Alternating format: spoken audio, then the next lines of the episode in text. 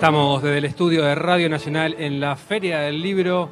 Acérquense, les dije al comienzo, hay mucha gente que está disfrutando. Hoy es el primer sábado, ¿verdad, Leandro Donoso?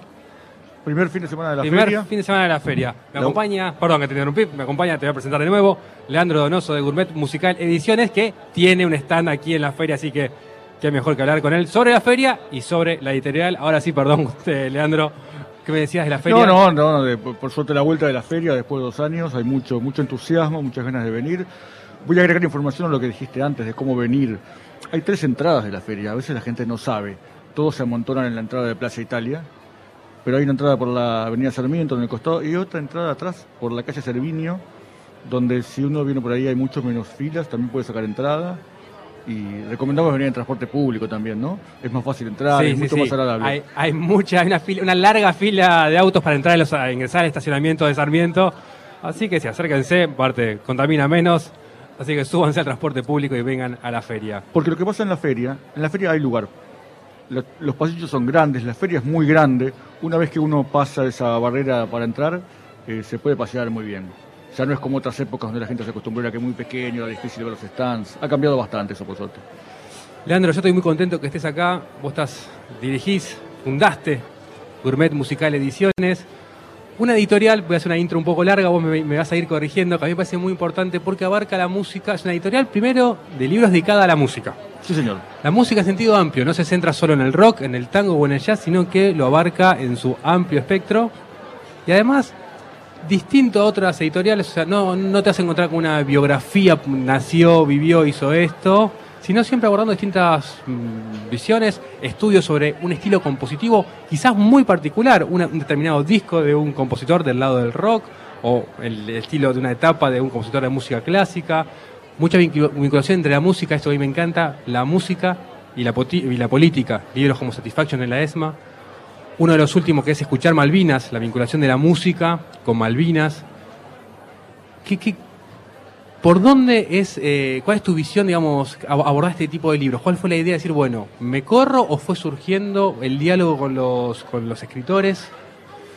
Mira, yo siempre tuve una visión amplia de la música. Eh, soy de esas personas que siempre escucho de todo. Escuchaba rock, clásico, tango, folclore, y etcétera. Y para mí, em, si bien como herramienta, digamos, para cosas como ordenar una discoteca o una disquería, esos, esos rótulos sirven, para pensar complican más de lo que sirven.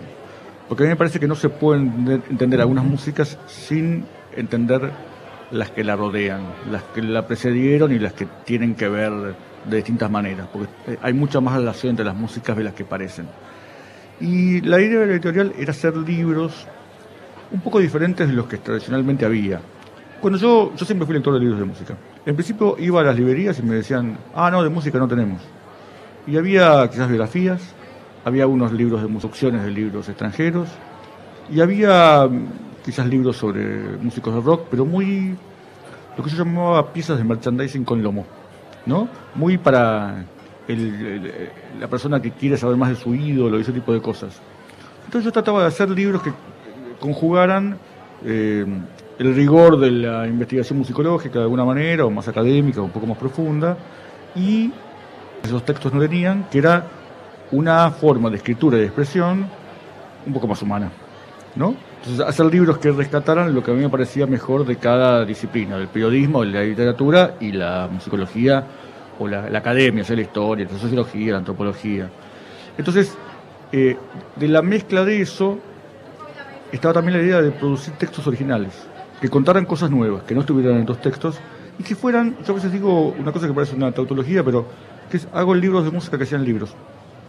Esta idea de que para mucha gente que lee habitualmente, eh, no lee habitualmente libros de música, porque piensa que es un tema o para el que está estudiando o nuevamente para un adolescente o, para un estudioso, ese tipo de cosas. Y a mí me parece que la música es mucho más importante de lo que mucha gente se da cuenta.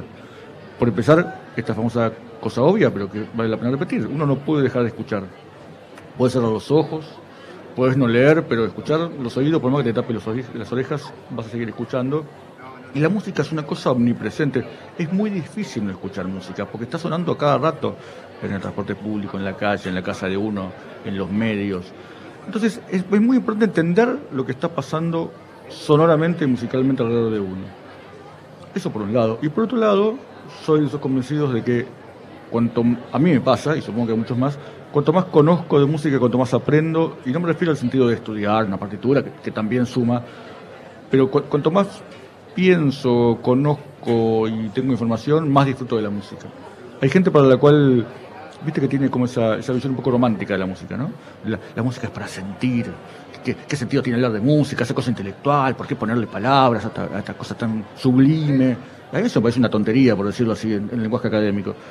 Porque eh, es, una limitación. Por supuesto que la música tiene que ver con la pasión y los sentimientos, pero cuanto más uno la piensa, más se la puede disfrutar.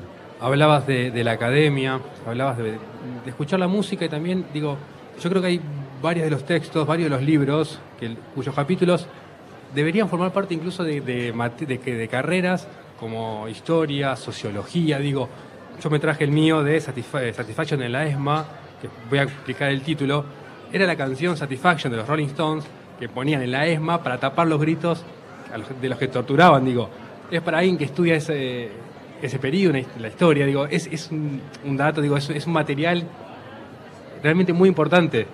Este, que digo, entonces, la, la, música también ingresa en otras cosas de la historia que capaz no teníamos presente o no, o no relacionábamos. Te quiero llevar a uno de los últimos libros, que aparte se cumplieron 40 años de la Guerra de Malvinas, y uno de los últimos libros es Escuchar Malvinas. ¿Qué nos podés contar de, este libro que tuvo Juan Martín Liut como compilador, verdad? No, ese lo compilaron eh, Abel ah. Gilbert y Esteban Buch. Martín escribió un, Martín escribió un artículo, eh, Julián Delgado, Mariano del Mazo, eh, uy, se me fueron los nombres. Mercedes Lisca, Norberto Cambiaso. Tiene artículos de varios autores de varios aspectos específicos que tiene que ver con la música y el sonido relacionado con la guerra de Malvinas y con el año 82. Por ejemplo, hay un artículo sobre la vuelta de Mercedes Sosa, un poquito antes de la guerra, que para muchos fue una especie de punto de inflexión en la idea de la posibilidad de que la dictadura empezara a ceder un poquito. Eh, después hay un artículo muy interesante de Abel Gilbert sobre los sonidos de la guerra, literalmente. Cómo funcionaba el sonido, por ejemplo, en el campo de batalla, cómo los soldados aprendían a qué reacción tener ante el sonido de un avión o de un misil o de balas. En función de cómo escuchaban, sabían si era amigo o enemigo, si estaba cercano, si estaba lejos, qué música cantaban, qué música tocaban, qué música no escuchaban, qué cosas sabían.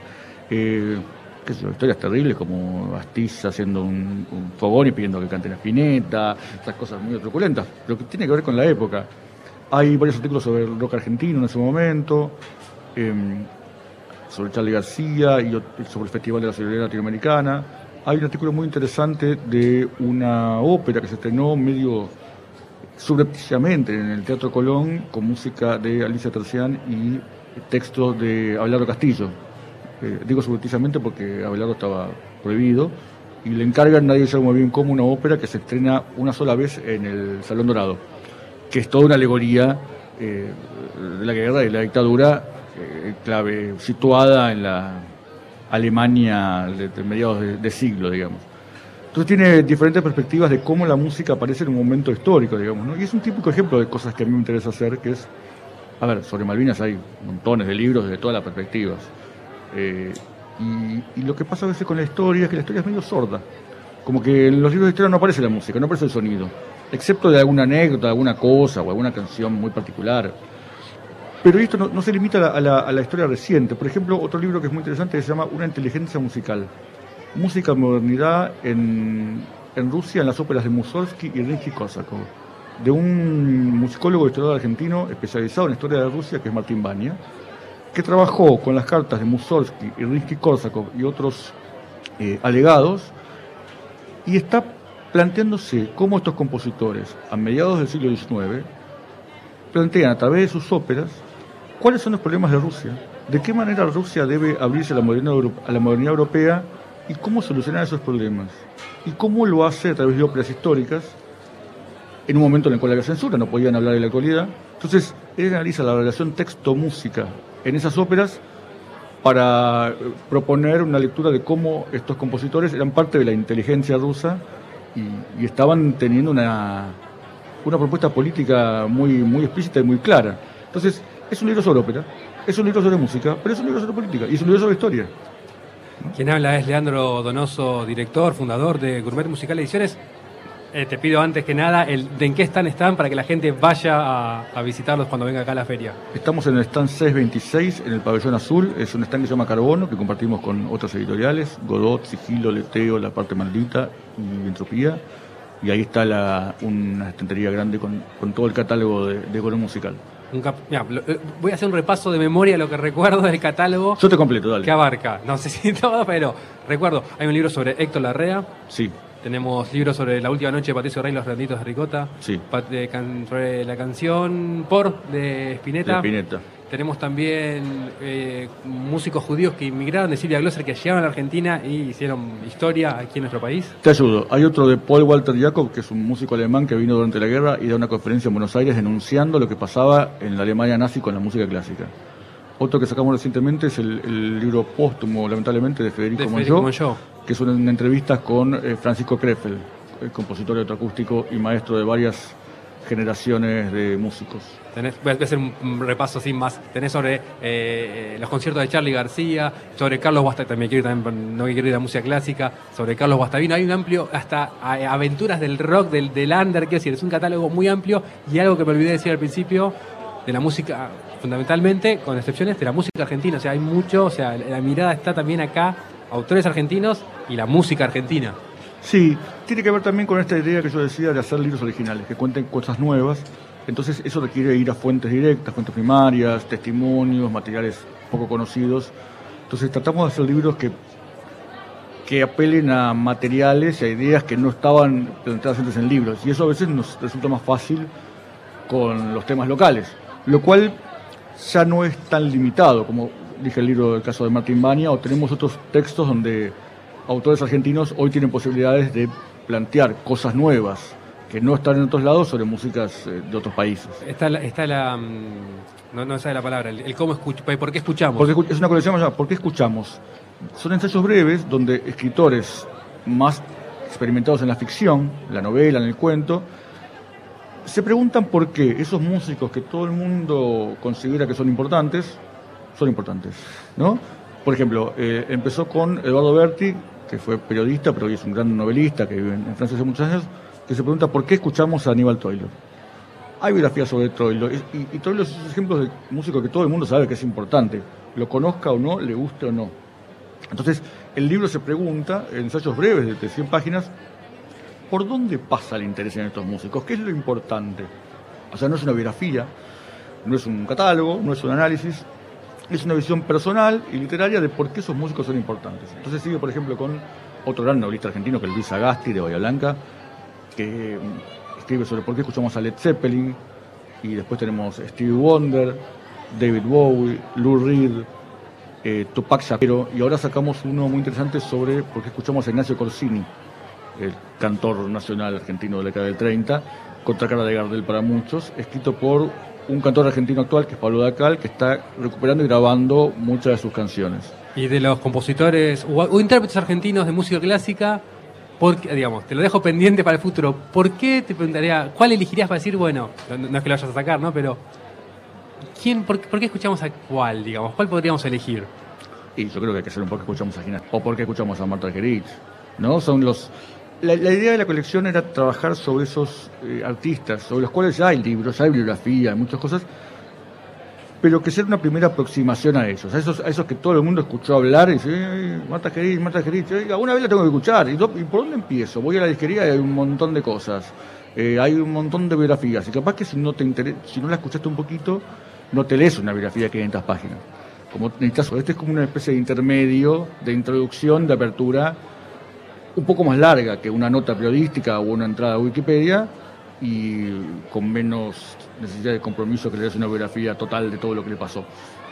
Antes de cerrar, hoy tienen em, a las 19, puede ser que hoy hay, hay, una mesa, eh, sobre música y política em, con relación a dos de estos libros que estabas mencionando, Satisfacción en la ESMA, sobre música y sonido en la dictadura, Escuchar Malvinas, música y sonidos de la guerra y eh, Un muchacho como aquel, una historia política cantada por el rey, esta es de Abel Silberto y Pablo Lavarces, que es, otro caso de, estos. Es una historia política de la Argentina de los últimos 70 años contada a través de la figura de Palito Ortega, su vida, su obra, sus eh, idas y vueltas políticas y sociales y la canción popular. Eh, pero en todos estos libros hay una mirada de ida y vuelta entre la música popular y la académica. Por ejemplo, en el libro Satisfaction en la ESMA hay, además de hablar de Charlie García y de Spinetta, eh, también se está hablando de Camaño componiendo una obra para la dictadura, de Ginastera haciendo visita a la Ginastera, llevándole sus, libros, sus discos regalos, de cómo mientras a pocas cuadras de donde se estaba torturando gente, en el Teatro Colón se ponían óperas con eh, escenas de tortura en su libreto. La estetización de la, tortura en un momento, literalmente, donde a pocas cuadras estaba pasando eso, no una cosa ajena e histórica. Así que hoy a las 19 horas, en la zona futuro, van a estar Abel Silver, autor o coautor de varios libros, Pablo Lavarces, eh, Inde y va a estar coordinada por Martín Luth. Leandro, tenemos que ir cerrando. Muchas gracias. Recordarnos de nuevo dónde está el stand. Estamos con el stand de volumen musical en el stand 626 del pabellón azul de la Feria del Libro. Así que vénganse a la Feria del Libro y recorran todos los pabellones y ahí tienen también a Gourmet Musical. Nosotros nos tenemos que ir despidiendo. Ahora aquí el estudio del Radio Nacional viene Nacional Rock con Leandro Areco, a quien todavía no veo por aquí, pero ya está por acá al lado mío seguramente. Y los va a seguir ahí con Contraluz.